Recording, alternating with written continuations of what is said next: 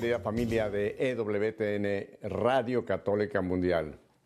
Hoy tengo un programa con el que yo soñaba hace tiempo.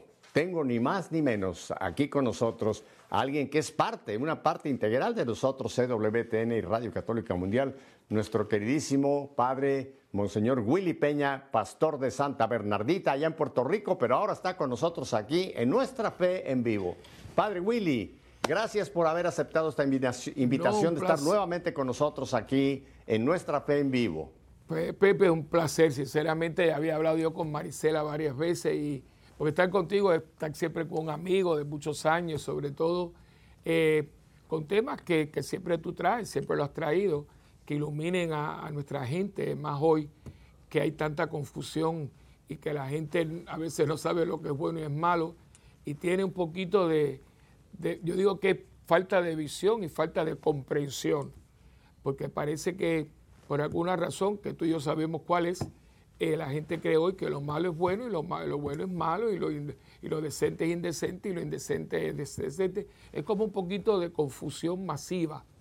Y lo triste es que los cristianos también muchas veces caemos en ello, ¿no? Porque la, la mass media es tan impactante y tan poderosa porque ahora es cibernética, no solamente en la televisión, sino hasta el celular, que si la persona no está centrada y formada, pobrecito se lo lleva, se lo lleva a la corriente. Y por eso tu programa, como todo este legado de la Madre Angélica, porque siempre a mí me gusta resaltar eh, ella, porque ella fue el instrumento que Dios escogió. Y no podemos olvidar quién fue el instrumento. Que yo digo, que no cree en milagro, que venga aquí. Porque una monjita que lo que tuvo fue high school y fue después una monja contemplativa mm. que no tiene ni radio y haya creado el canal de cable más grande del mundo con una radio que cubre todo el orbe, con periódicos y una agencia de prensa, si esto, esto es la multiplicación de los peces y los panes. O sea, el que no crea milagro, que, venga aquí. claro, claro. Aparte de todos estos instrumentos que usted acaba de mencionar, también hoy día estamos por el Internet por otra serie de plataformas que ya van directamente a los teléfonos o a la computadora o al pad de la persona. O sea que tenemos un, auditorio inmenso, padre, pero esa es una gran responsabilidad de poder realmente ser pues un instrumento de Dios para este enorme auditorio que Dios nos permite. Padre Willy, ahora que menciona usted esta confusión, yo siempre menciono aquella famosa homilía del entonces todavía cardenal Ratzinger, en la misa previa al cónclave, donde posteriormente fue electo Benedicto XVI.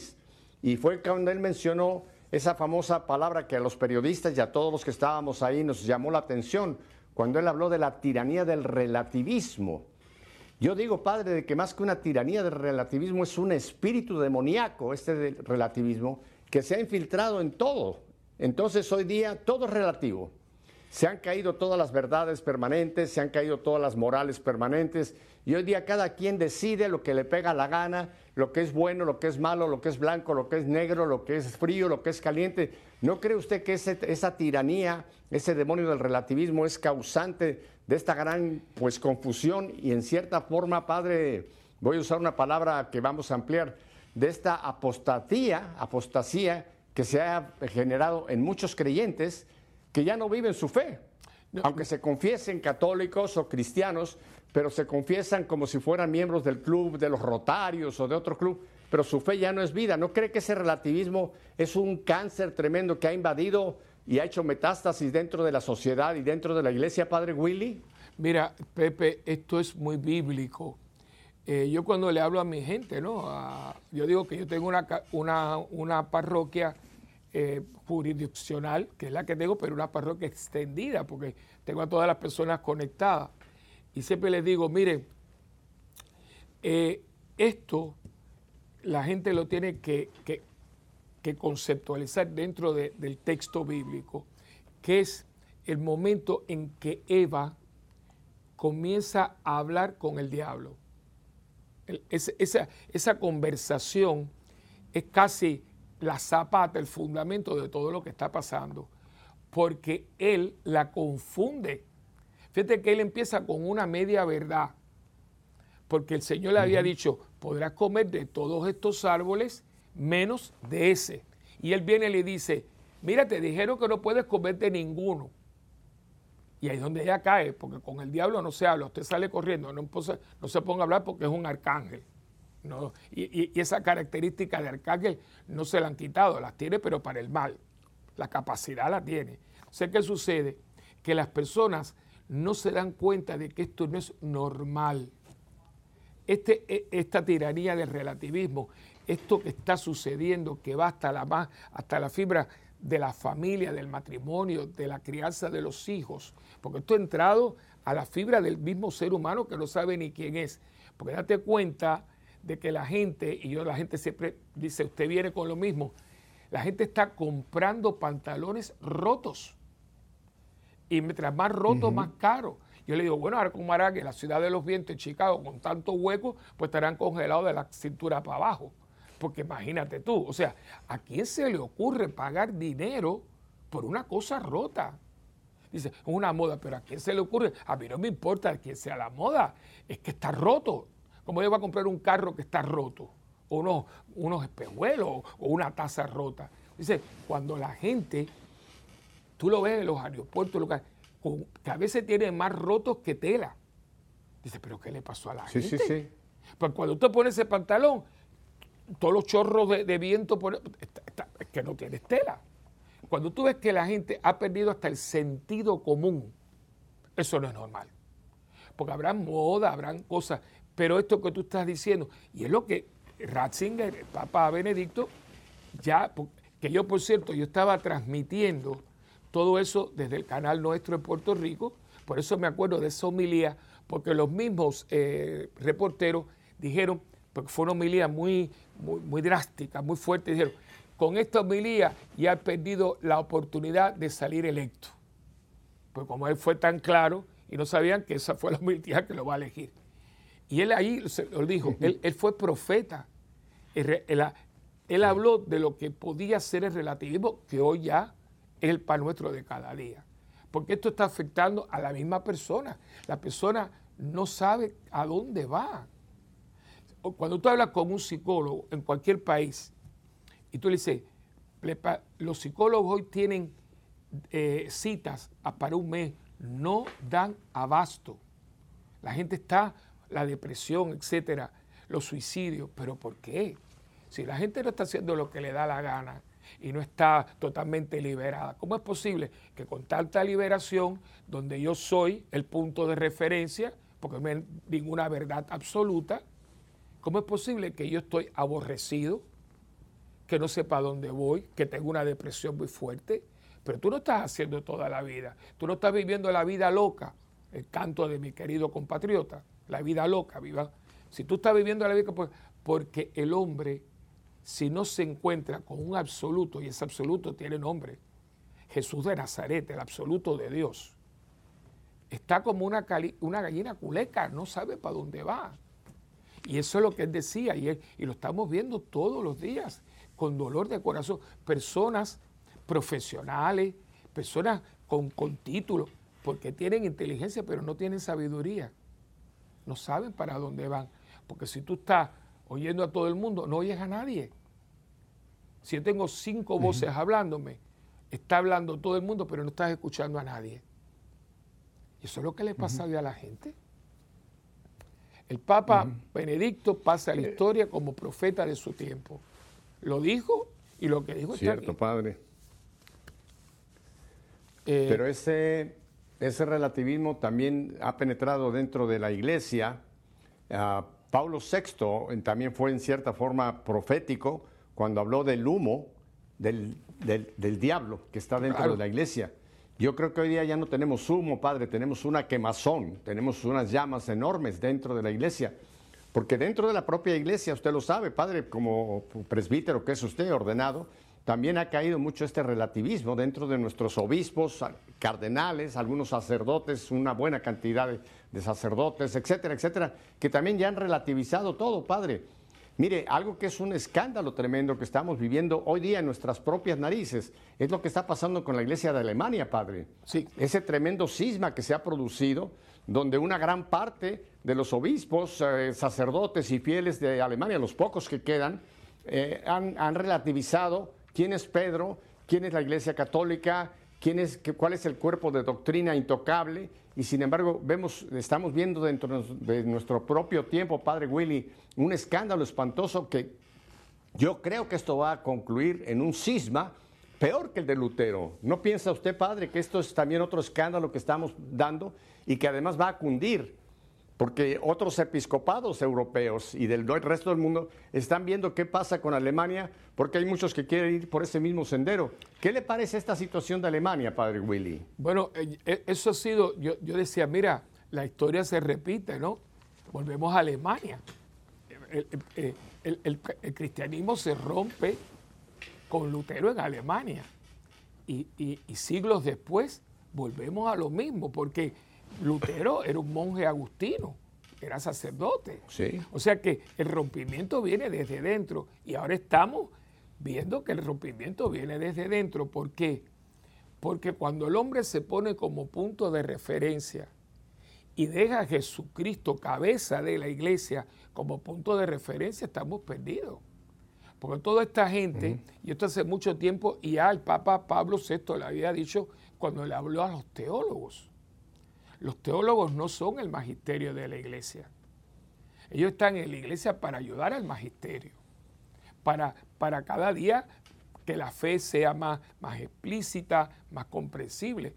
Pero esta verdad, que es a veces lo que la gente no entiende, y eso aún el que no es católico tiene que saberlo, la iglesia es custodia de una verdad no es propietaria de esa verdad. El mismo Papa. No porque el Papa no hace esto, porque el Papa no es dueño de la verdad, él es custodio. Lo que le dice a Pedro es custodia mis ovejas, eh, ocúpate, cuídala, para que no se me vaya. Hoy en día es el cuidado de la doctrina. La doctrina es Cristo. O sea, nosotros no somos, o sea, aquí no fue capricho de nadie. Inclusive cuando uno estudia ese momento del renacimiento, que hubieron tantos papas que no estuvieron a la altura de su ministerio, ¿no? Pero fíjate que aunque su conducta personal no fuera la más propia, ellos nunca tocaron nada de la doctrina, ¿eh?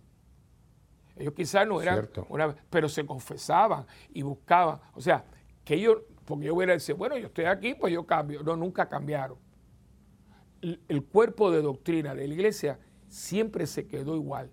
Que yo no viviera lo que yo predicaba, eso es una cosa. Entonces, ¿qué sucede? Que hoy las personas, al no vivirlo, quieren cambiarlo. Que, es lo impactante, es lo nuevo. Porque digo, ahí está la historia, uno tras otro, especialmente el medioevo estuvo muy fuerte. Eh, pero esta gente no cambiaron, no, cambiaron dogmas, no cambiaron moral. Yo no estoy a la altura, pero esto está. Lo que quieren hoy es cambiarlo. O sea, el relativismo llega a, un punto de que yo quiero cambiar la sana doctrina. Y entonces empiezo a, sacar unas teorías de dónde usted sacó eso. Porque nosotros queremos, como hoy todo el mundo quiere tenerlo todo, y eso es imposible. De hecho, hay un refrán en inglés que dice, usted no, tiene, usted no puede tener el pastel y comérselo. O lo ves o te lo comes. Entonces la gente quiere tenerlo todo. Eso es imposible. Eso es imposible. Si tú eres católico, tú te adhieres a un cuerpo de doctrina que tú lo aceptas, tú te comprometes con él. No, pero yo no estoy de acuerdo. Ah, pues si no estás de acuerdo, eres católico. No, yo soy católico a mi manera. Eso es un disparate. Porque eres católico o no eres católico. No hay otra cosa. Ah, pero yo no, yo no creo en la confesión. Bueno, pues usted no es católico. Eso es tan sencillo. O sea, es que, es que yo no puedo, es que yo digo, pero ¿qué le pasa a la gente? Estamos tan eh, relativizados o tan equivocados que hemos perdido el sentido común. Porque es como si yo soy pacifista y pongo a mi hijo en una academia militar. Cuando lo pongan a marchar y a tirar tiro, no pudiera protestar ante el principal de la escuela, porque esto es una academia militar y aquí se tira tiro, aquí se aprende a disparar y aquí se marcha. Ah, pero yo soy pacifista. Pues ponga a sus hijos en un colegio ecológico. Entonces la gente tiene una confusión, o sea, porque queremos que las cosas se adapten a mí. No. y, lo vemos en el mundo. Hay cosas que si usted quiere entrar aquí, usted tiene que comportarse así. Y lo vemos en muchos lugares. Tú ves los eh, diferentes grupos, usted quiere ser parte de aquí, pues usted tiene que adaptarse. Yo el otro día me estaba riendo porque en Puerto Rico cuando uno va al interior hay muchos eh, kioscos y cosas así, timbiriche le llamamos, ¿no? Son muy sencillos, a veces están un poco de, todo medio destruido. Y me reí mucho porque entro a un, un lugar donde había jugos del país, pero había unas tablas, no era nada del otro mundo. Y decía afuera, nos reservamos el derecho de admisión. Y yo me empiezo a decir, pero ¿qué admisión si aquí esto está desbaratado? Se lo digo, porque eran unas tablas y, era por galones el tipo de leche que se yo en los jugos. Y digo, ahí eso dice, ah, no, no, porque aquí que venga así yo no lo dejo entrar. Digo, mira. Y, de hecho lo había puesto con una brocha, me reservo el derecho de admisión. Si ese negocio es de él, se puede reservar el derecho de admisión. Ahora no, no, porque yo quiero entrar ahí y tú tienes que pero ¿de quién es el negocio? El negocio es mío. La iglesia es lo que es. ¿A usted le gusta? Fantástico, estamos abiertos con las puertas. Ahora, aquí hay un cuerpo de doctrina que está formado de acuerdo a las palabras de su fundador. Y el cuerpo de la iglesia, el cuerpo místico, él es la cabeza, custodiamos esto. No me gusta, ah, bueno, pues entonces busca otro lugar porque esto no es para usted. Porque muchos son los llamados y pocos los escogidos. Padre, usted conoce muy bien la, la Biblia y yo soy uno, un seguidor de Mientras el mundo gira, porque usted sabe tocar un, tema y darle el contexto también bíblico. Fíjese lo que le dijo San Pablo a su discípulo Timoteo, ahí en la segunda carta, en el capítulo 3. Y créame que yo creo que esto lo estamos viviendo ahora. Y dice aquí, segunda de Timoteo, capítulo 3. Debes saber que en los últimos tiempos se presentarán situaciones difíciles. Los hombres serán egoístas, amigos del dinero, fanfarrones, arrogantes, injuriosos, desobedientes a los padres, ingratos, no respetarán la religión, incapaces de amar, implacables, calumniadores, incontrolados, inhumanos, hostiles a lo bueno, traidores y atrevidos, vanidosos, más amigos del placer que de Dios, aunque aparentan ser muy religiosos, pero rechazan sus exigencias. Y dice, termina aquí en el versículo 5, final del versículo 5, apártate de esa gente. Padre, esta descripción que da San Pablo hace dos mil años a su discípulo Timoteo, ¿no cree que hoy, la, hoy, hoy se adapta a una gran parte de esta humanidad con la cual tenemos que bregar? Estas, estas ovejas que están, se llaman todavía cristianas o católicos, pero que están caerían en cualquiera de estos eh, eh, adjetivos que acaba San Pablo de, decirnos aquí en la segunda carta. ¿Qué le parece? No, es que eso es eh, como anillo al dedo, o sea, es que eso te describe. Yo, estaba leyendo eso porque hace poquito fue la fiesta de Timoteo, Tito y Timoteo, que fue después del 25, que fue la conversión de San Pablo y al otro día era Timoteo y Tito, ¿no? Y pasó, ese, ese texto lo tenía la liturgia. Y a mí, a mí me impresionó porque era una radiografía, no era una radiografía, no, era un emaray. Era un emaray de la situación en que estamos, es un emaray. O sea, aquí el que no quiera verlo es porque no le da la gana. Esto, como yo te lo dije ahorita, no es normal, porque en todos los tiempos ha habido de todo, pero había un límite. Toda la vida ha habido malas cosas, vida un poco licenciosa, pero aún dentro de ese mundo habían límites. Límite de la decencia, límite de la moral, límite de la cortesía, de los buenos modales, del respeto al derecho ajeno. Hoy no hay límites. ¿El límite cuál es? ¿Cuáles son las reglas de hoy? Que a mí me guste y yo quiera. Esa es la regla. Si a mí me gusta y yo quiero, no hay problema. No, señor, porque a mí me puede gustar mucho es romper una cosa, pero esa casa la necesita todo el mundo. Si yo, a mí me puede gustar coger todo el agua, pero ¿qué pasa con el que viene y tiene sed? Entonces, crea, porque las reglas que tiene la sociedad son básicas para la buena convivencia de todos los seres humanos. Y todo el mundo da un poquito para que todo el mundo pueda vivir. Porque el ser humano, por su propia naturaleza, es egoísta. Pero cuando el ser humano va tomando conciencia de que somos seres que vivimos unos con otros, porque no es bueno que el hombre esté solo, pues todo el mundo da un poquito de sí mismo para que todo el mundo pueda vivir en paz. Mira, como yo me acuerdo, yo siempre le pongo este ejemplo. Cuando yo era niño en Cuba, eh, al lado de mi casa vivía un señor que él era policía de tráfico, no se me olvida, Luis Pérez.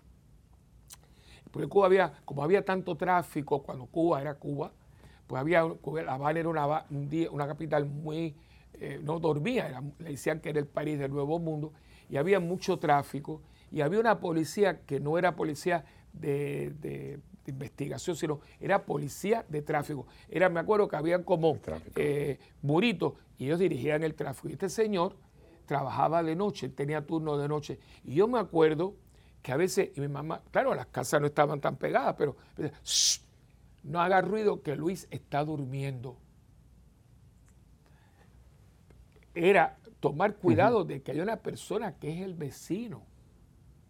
No haga ruido porque él está durmiendo. Como tú le cuidas, usted puede decir, no se preocupe, que yo me cuido, yo le cuido el perrito, yo le cuido. Era, era, el vecino era parte de todo.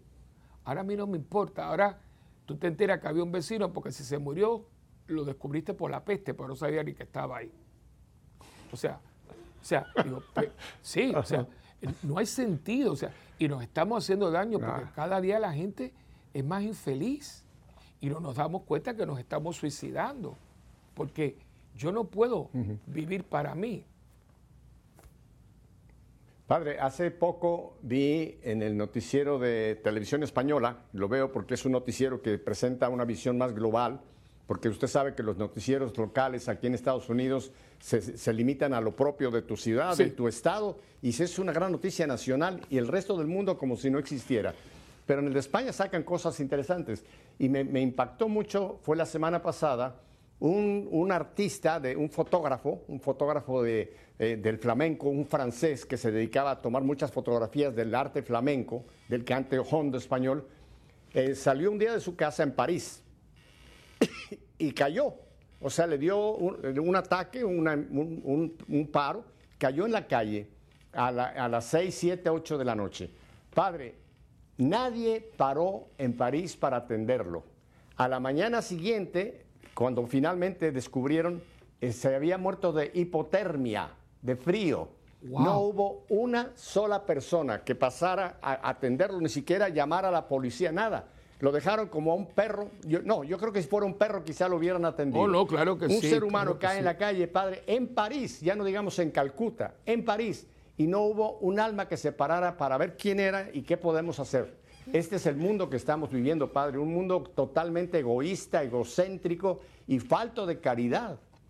Falto de completa caridad, padre, es terrible. Claro, y eso, eso te explica que como no hemos sabido vivir humanamente, ese ser humano que no sabe vivir como humano, pues entonces su cristianismo es una mofa, porque la persona que se hace cristiano tiene que ser un ser humano. Y si tú como humano eres totalmente disfuncional, la zapata de tu cristianismo está totalmente dañada.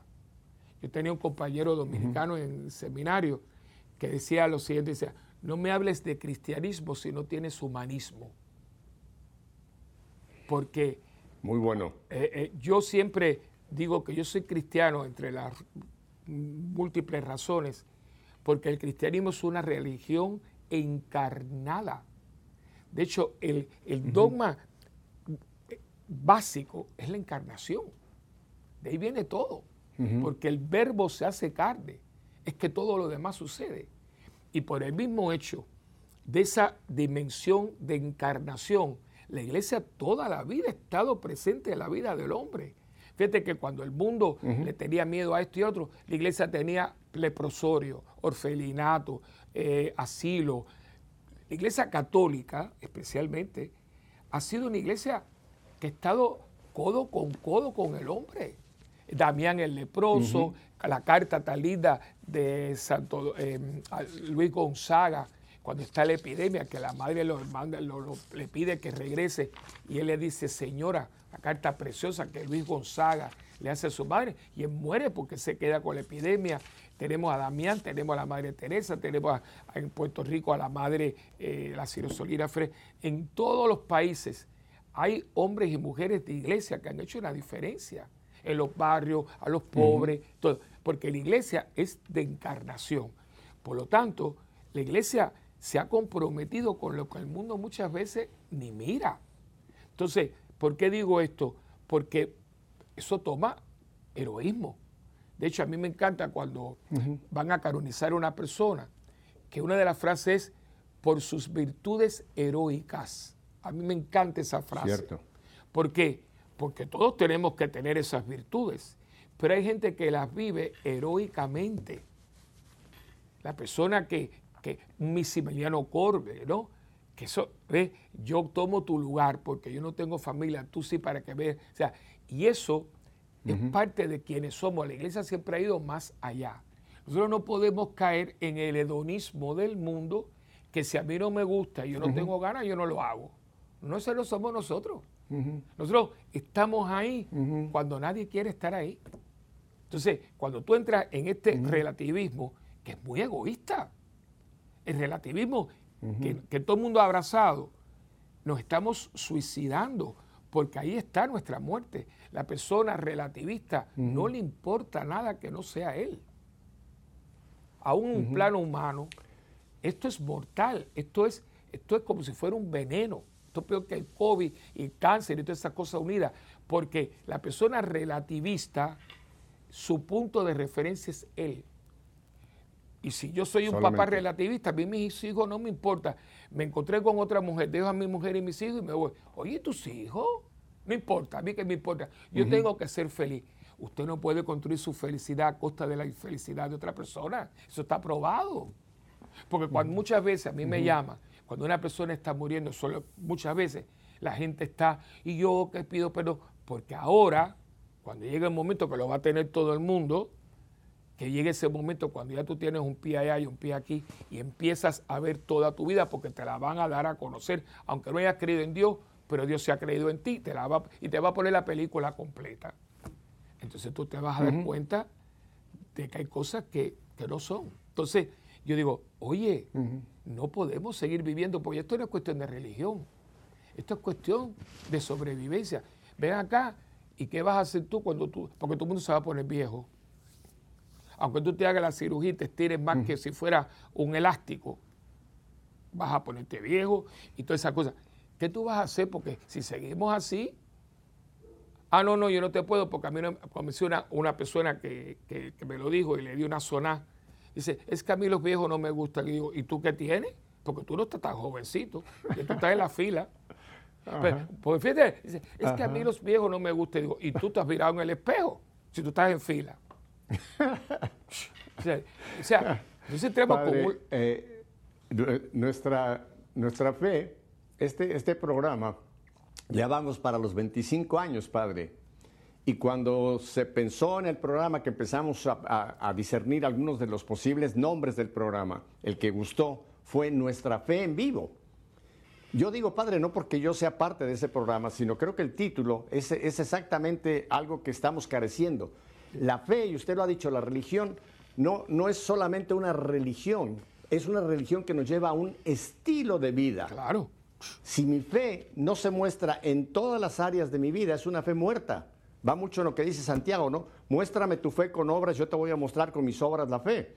O sea, eh, mi vida tiene que ser una vida de fe, no solamente cuando recito yo la confesión en la profesión de fe el día de, de mi, Eucaristía, sino en cada acto, en mi casa, en mi trabajo, en mis diversiones, en mi economía, en la política. Todo eso tiene que estar permeado por la fe, si no, es una fe muerta, Padre. Y mire, yo creo que usted también lo ha predicado muchísimo, el famoso capítulo 13 de San Pablo, ¿no? La famosa carta. Yo creo que esta es la descripción del cristianismo, Padre.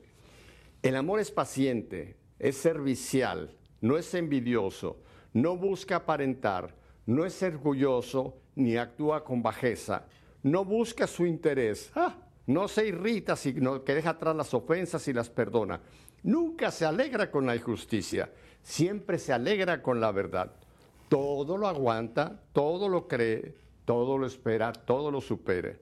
El amor nunca terminará. Hay gente padre que cuando oye este pasaje dice que es un pasaje de un amor meloso, un amor, un amor eh, imposible. No, padre, yo creo que esa descripción es lo que es el cristianismo. Claro. Porque el cristianismo no es ser eh, un, místico con los ojos levantados, es vivir esto en cada hecho de mi vida, en cada acto de mi vida. Si no, padre, soy como dice Pablo también como un símbolo, una campana que está hueca por dentro. ¿No cree que no vivimos este capítulo 13? Y este es la gran, el gran eh, eh, lo que estamos hablando, ese gran veneno que está dentro de los corazones de mucha gente en este momento, Padre Willy. Claro que es parte de todo esto, ¿no? El, relativismo, el hedonismo, todo eso es parte de una misma dinámica que tiene a la persona como punto de referencia.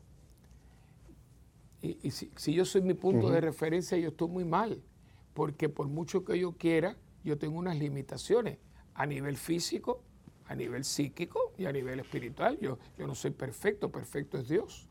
Yo tengo que tener otro punto de referencia que al mismo tiempo sea una invitación y un modelo. Ese no soy yo. O sea, si yo para ver, para yo, para, si yo para y, tener un ideal en mi vida, me mido yo en un espejo, esto es como, como, dar vuelta como el perro que quiere morderse el rabo, pero nunca se lo va a poder mover porque el rabo no va a crecer. Entonces tú lo ves dando vuelta a vuelta, porque tú no puedes morderte el rabo porque el rabo no crece, así que dando. Y hay gente que está tratando como el perro de morderse el rabo. Tienes que buscar a alguien que te rete.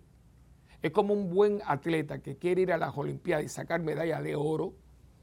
Va a buscar un coach, un entrenador, que es prácticamente, que tú dices, pero lo va a matar porque cada día quiere que, que nade más, que corra más. Y tú dices, pero, pero ese hombre lo quiere matar. No, quiere que gane una medalla de oro. Porque si lo empieza a decir, no te preocupes, cógete un ratito, ni medalla ni de lata, porque ni de lata va a sacar la medalla. Y fíjate que si tú, sí, porque si tú quieres patinar, y tú lo ves hasta en las películas, buscan entrenadores que son, eh, eh, ¿quiénes son los cuerpos del ejército? Que todo el mundo, los Marines, los, los, los SEALs, y esa gente, los entrenamientos de esa gente son brutales, pero son los cuerpos elite. El cristiano es cuerpo elite. ¿Y cómo lo hace? Buscando a alguien que te rete. ¿Y cuál es, cuál es el reto del cristiano? La santidad. ¿Y qué es la santidad? Vivir para Dios y para el prójimo. Eso es todo. De una manera heroica. Haciéndome violencia, no siendo yo siempre el punto de referencia, eh, pensando que esto es para mí, pero para todos. Eh, ese, es el ideal. Lo que tú dices es una vida vivida de otra manera. No es una vida de práctica. Cuando la gente, me, la gente me dice a mí, ¿es un, es un católico práctico, digo, no, la gente no es práctica. Práctica es esta taza, es este micrófono. Las personas son comprometidas, son vivencia. Una persona no es práctica. Yo no soy práctico, ¿qué cosa un católico práctico? ¿Qué es eso? No, un católico comprometido con su fe, que su fe la hace vida. Exacto. Eh, yo estoy últimamente, padre, eh, dándole mucha, mucha promoción y ayudando a la gente a entenderlo. Uno de los documentos, porque tiene varios, eh, pero en fin, un documento que es como un gran desconocido, pero me parece que es un documento importantísimo para vivir nuestra fe y es aquella famosa exhortación de su santidad, el Papa Francisco, Gaudete et exultate, la santidad en el mundo actual. Ese documento que es fácil, no es un documento muy, muy grande, no es un documento muy teológico en el sentido como tipo Benedicto, sino es un documento muy práctico. Y habla exactamente de lo que usted acaba de apuntar, Padre. Estamos llamados a la santidad. Y hay un texto que lo dice claramente, sin santidad nadie verá al Señor. Fíjese que ese texto como que la gente no lo quiere ni entender. Sin santidad nadie verá al Señor. Y es que hay gente que piensa que el santo es una Santa Bernardita, una Santa Teresita, en fin, estas grandes mujeres o hombres. No, cada uno de nosotros estamos llamados a ser santo en nuestra realidad actual. Claro. No tenemos que ir a un convento, a un monasterio o hacernos cartujos, sino en mi propia vida, como esposo, como sacerdote, como laico, como, en fin, cualquiera que sea el estado de vida. Ese es el llamado a la santidad, Padre.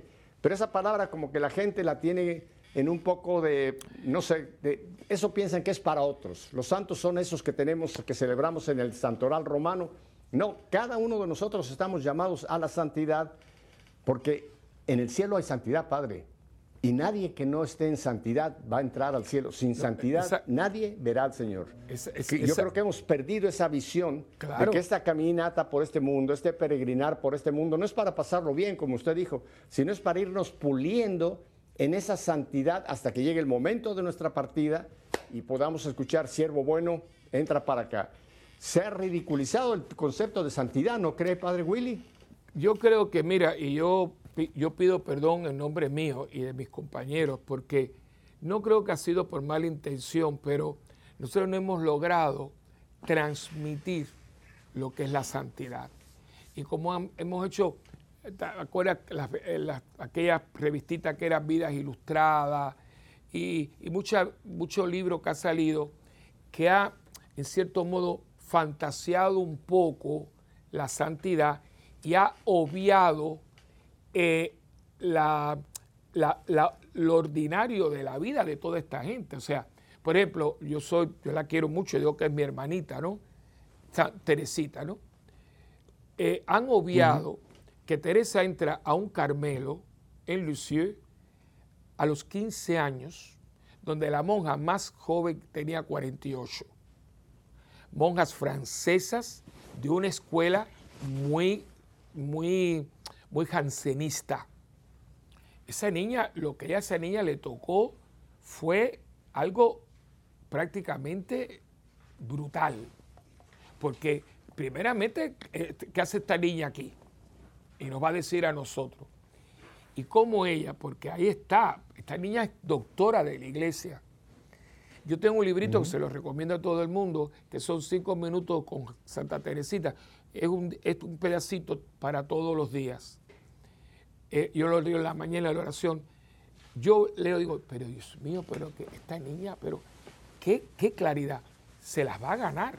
Había una que ella dice que ella le, y te lo dice, que le era antipática, y dice, y me voy a forzar. O sea, se hace violencia y se la gana. Teresita tuvo un tiempo de una oscuridad horrible, que ella decía que iba a la capilla y estaba tan aburrida que se pasaba la oración contando los clavitos del tacón, del, zapato de la monja que tenía delante. O sea, una cosa impresionante, ¿no? Las depresiones de Francisco, porque no resistía la mediocridad de su fraile, se iba para Monte Albenia y su psicólogo era Clara. Clara.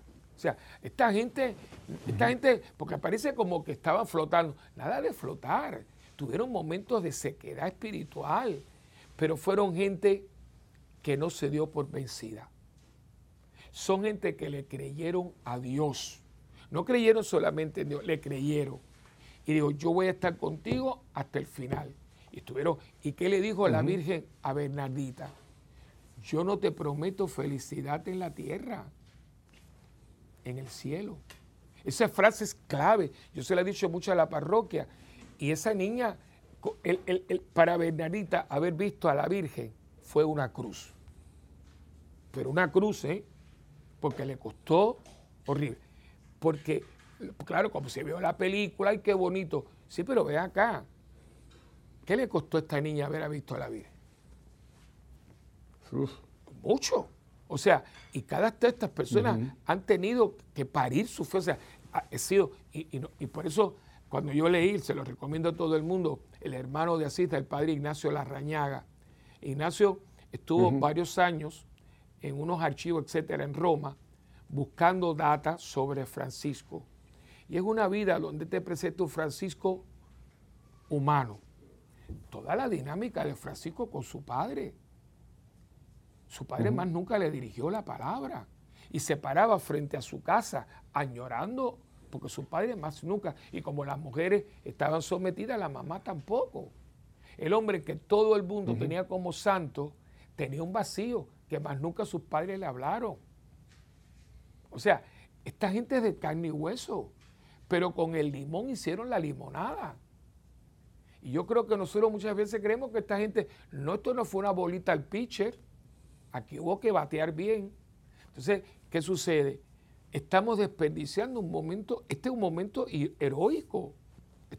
yo le digo a la gente, señores, el COVID es la oportunidad para salir de aquí santos.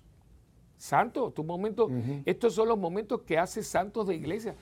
¿Cuáles son los momentos más grandes de la iglesia? Los de persecución. Cuando tú ves todos los días cuántos santos, cuántos mártires en la guerra civil española, que ahora no quiere porque ahora hay un secretariado para la memoria histórica, toda la memoria histórica es la que ellos sacan, los, izquierdosos.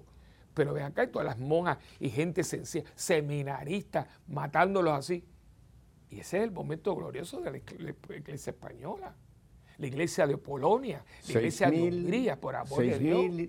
casi siete mil, padre, mártires tuvo la, guerra civil española entre sacerdotes, obispos, monjas, eh, eh, seminaristas. Son casi, casi 6.800 y pico, es el número que, yo he podido encontrar que es el más cercano a, la realidad tremenda que fue esa persecución en España, padre. Entonces, fíjate que entonces, ¿qué hace? Que florezcan las vocaciones, porque la, frase de Tertuliano es actual. La sangre de los mártires es semilla de nuevos cristianos. ¿Cuándo es que la gente se interesa en nosotros? Cuando ve nuestro comportamiento. Por eso cuando Francisco, un día salió, Francisco de Asís, sale con el hermano León, que está eso en la florecilla, eh, le dijo Francisco, hermano León, vamos a predicar.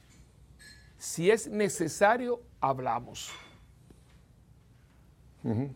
Si es necesario, cómo, se, cómo saludaba, cómo se comportaba. Dice, vamos a predicar. Y si es necesario, hablamos. Una persona con su vida dice mil cosas. Pues yo creo que entonces en este momento, cuando hay un mundo que la gente está, la gente, todo el mundo está apariencia, apariencia, apariencia. Pero cuando tú a una persona la confronta un poquito y se quita la máscara, la gente se te deshace llorando. Yo los tengo. O sea, empieza a sacar, no, porque yo estoy que no tengo. Este es un momento de, muy bueno para cosechar. Pero si lo vamos a hacer, tenemos que venir convencidos nosotros de quién es la verdad, quién, no que quién es la verdad, a qué nos llama y cuáles son las herramientas que nos da para hacerlo. Si no, estamos perdidos. Y eso es lo que alguna gente no quiere hacer porque lo quiere relativizar. hay, un punto, hay un punto que quizá tendríamos que hacer otro programa, pero me gustaría tocarlo, aunque sea brevemente con usted, padre. Y es la situación que estamos viendo. Vamos a centrarnos en América Latina. Ya no digo España o Europa.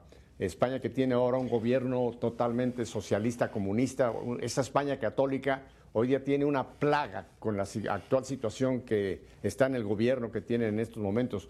Pero padre, a mí me preocupa enormemente nuestra América Latina. Acabamos de ver lo que acaba de pasar en Chile, acabamos de ver lo que acaba de pasar en, Honduras, eh, tiene la, espada de Damocles encima Colombia, también Brasil. Hemos permitido, padre, de que estos gobiernos socialistas, progresistas, que en el fondo no son más que lobos disfrazados con piel de oveja, estén tomando el control de nuestros países, padre. Y este no es un programa de tipo político, es que no nos damos cuenta que estos gobiernos vienen como, como uno de sus objetivos es acabar, acabar con, con todo lo que es la religión, a favor del aborto, a favor de la ideología de género, a favor de todo lo que va en contra de nuestros valores más fundamentales, es lo que quieren implantar en esas famosas eh, eh, ideas progresistas o socialistas, como le llaman. Pero yo mi, gran pregunta, padre, es, un continente católico como América, ¿cómo hemos permitido que estemos prácticamente, empezando desde México para abajo, invadidos por este tipo de ideologías, padre? ¿Qué nos ha pasado a nosotros los católicos? Ya no digo en el plan religioso, sino en el plan civil, en el plan de ejercer nuestro voto con conciencia. Y mire lo que estamos pasando, padre. ¿No cree usted que, América Latina está en una crisis tremenda?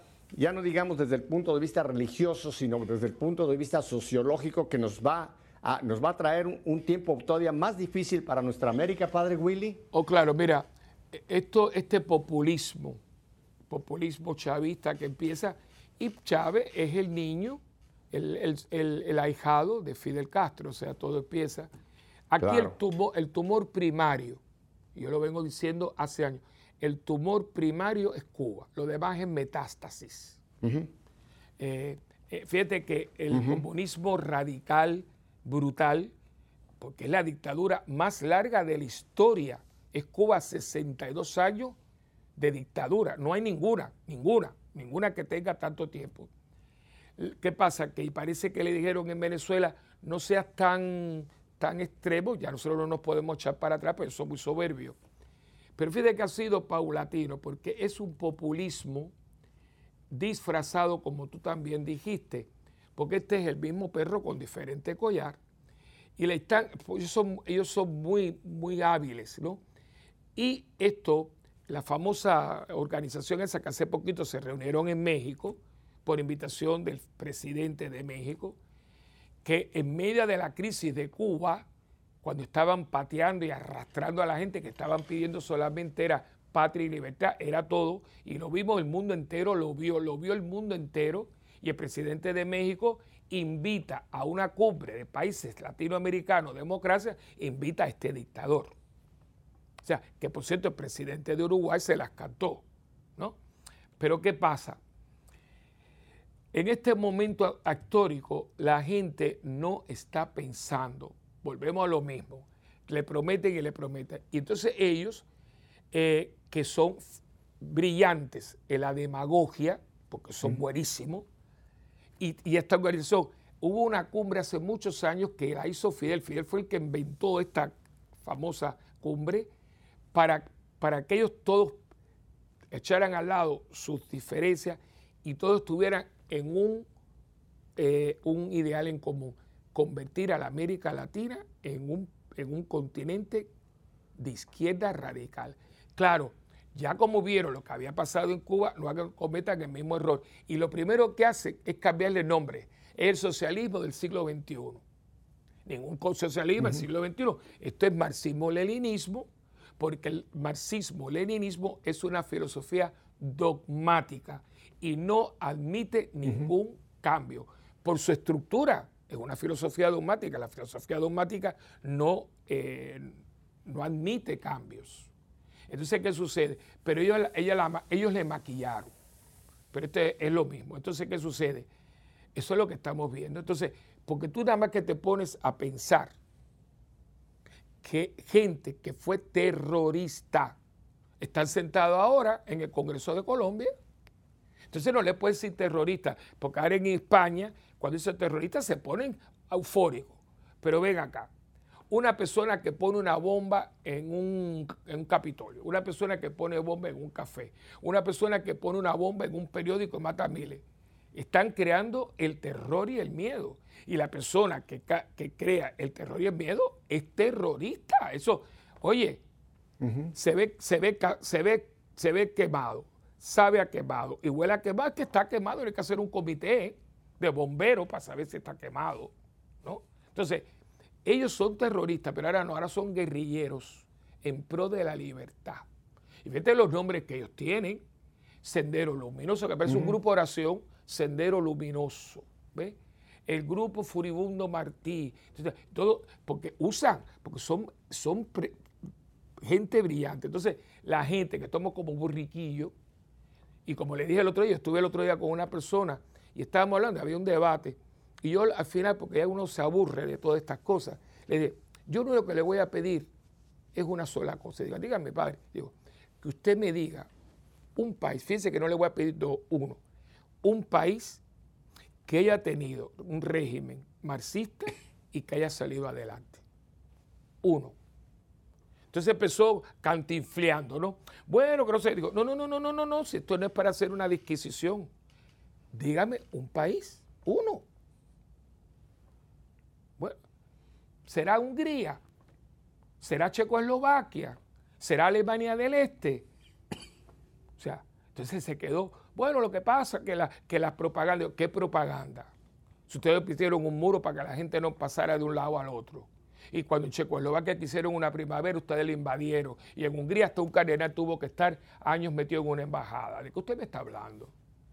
Eh, de todos esos países que ustedes dicen que son capitalistas y todo, que no digo que sea perfecto, esa gente, todo el mundo está saliendo de allí. Cuba es una hemorragia interna. Entonces, ¿y, por qué la gente se está yendo de Nicaragua? ¿Por qué están de Venezuela? Miami está lleno de Venezuela. Todo Doral es una pequeña ah, Venezuela. Entonces, ¿y por qué? ¿Y por qué se van de allí? ¿Por qué la gente no se muda para allí? Entonces, ¿qué pasa? Pero esto lo que pasa es que la gente no lo quiere ver. ¿Y qué sucede? Que la gente tiene que leer, Pepe, la encíclica Divini Redemptoris del Papa Pío XI. Esa es una encíclica que se ha perdido. Y ahí donde el Papa Pío XI dice, el comunismo es intrínsecamente, intrínsecamente perverso. Y fíjate que son dos palabras que se, se las disecto a la gente busque la palabra intrínseco, sale de la palabra entraña. Es algo que está ahí. Y perverso es lo que viene después de malo. Una cosa es mala y después perversa. Y el Papa dice que es perverso en su entraña. Es el comunismo. Donde entra es la raza, porque es una filosofía nihilista, destruye al ser humano. Y la gente, la bobería, porque te hablan bonito y la cosa, déjalo que se monte en el caballo, porque mira Brasil, estuvieron gobernando y era el, partido del pueblo y se robaron hasta los clavos de la cruz. Pero la gente no lo ve porque parece como que tienen una amnesia, ¿ves? Pero yo quiero que tú sepas, y yo por eso sigo diciendo, Fátima es actual. Fátima es actual. Padre Willy, actual. Eh, tenemos que hacer otro programa porque hay mucha tela y tengo todavía varios otros temas que van en esta línea que me gustaría muchísimo poder nuevamente compartir con usted mientras el mundo gira. Padre, voy a dar eh, las plataformas donde la gente puede hacer contacto con usted porque estoy seguro que hoy se han levantado infinidad de preguntas o de inquietudes que si usted me permite, pues yo sé que usted puede dirigirles a a, situaciones, a eh, trabajo que usted ha preparado. Mire, por los, para las personas de radio, porque lo hemos estado poniendo en la cintilla a toda la gente que está con nosotros en televisión, con su pantalla, pero para la gente de Radio Católica Mundial, aquí les va. Apunten. Facebook, Padre Willy Peña. Ese no tiene ningún problema. Facebook, Padre Willy Peña. Después, el que es de la, el de la el, iconito rojo con una flechita. ¿Cómo se llama este? Bueno, Santa Bernardita TV. es YouTube. En YouTube. Santa Bernardita TV. ¿Ok? Después tenemos el, que es un mundo, un, mundito redondo. Esta es la página web Parroquia Santa Bernardita, todo junto, punto org. Nuevamente, la página parroquia Santa Bernardita ORG. El correo electrónico, ahí no ponga parroquia, solamente Santa Bernardita PR, junto. PR es Puerto Rico, pero no vaya usted a poner Puerto Rico porque si no, no va a ningún lado. Santa Bernardita PR arroba Yahoo. Para quien no habla el inglés es Y-A-H-O-O.com. Y el teléfono, el padre Willy tiene hasta un teléfono, 787-762-0357. Padre Willy, en los 30 segundos que me quedan, ¿quiere usted darnos la bendición? Cómo no, pues que el Señor rico en misericordia y dador de todo bien, les bendiga, les guarde y sobre todo nos dé siempre su gracia. En el nombre del Padre y del Hijo y del Espíritu Santo. Amén. Padre, no le digo a usted adiós porque a usted no le podemos decir adiós, usted es parte nuestra y en un futuro no lejano volveremos con el Padre Willy porque ha sido muy enriquecedor toda esta visión que nos ha proporcionado. Así que, mi familia, que nada te voy a tener presente a ti, te voy a tener presente a ti y a tu hermano y a tu cuñada. ¿eh? Muchas gracias, Padre Willy, muchísimas gracias. Y si Dios nos concede una semana, una semana más de vida, Volveremos la próxima semana para seguir haciendo que, que nuestra fe sea una fe en vivo. Hasta entonces, que Dios me los bendiga.